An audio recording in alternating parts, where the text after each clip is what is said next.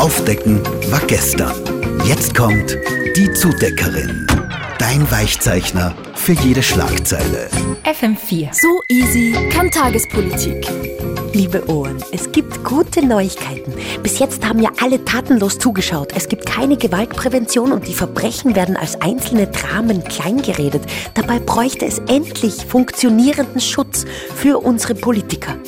Was denen nämlich angetan wird, wenn sie in einem U-Ausschuss sitzen, das ist too much. Zum Glück hat die Zeit im Bild aber für dieses drängende Thema Platz gemacht und Ex-Kanzler Sebastian Kurz eingeladen. Und der konnte dort auf die Missstände ausführlich aufmerksam machen. Mutig hat er dort berichtet, dass man in einem U-Ausschuss weder aufmunternde noch beruhigende Worte und nicht einmal einen Schluck Wasser bekommt.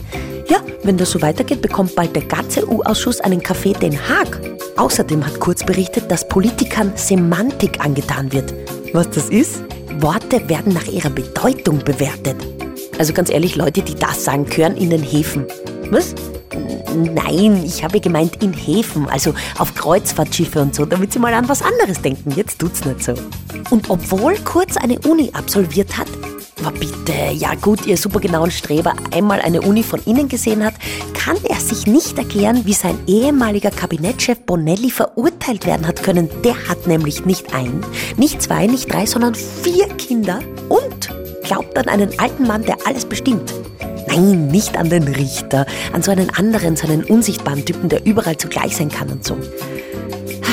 Ich hoffe nur, dass Kurz zumindest bei der ZIP etwas zu trinken bekommen hat. Und was zum Essen. Zum Beispiel eine köstliche Opferrolle. Ja, ja. Jetzt geht es mir besser. FM4.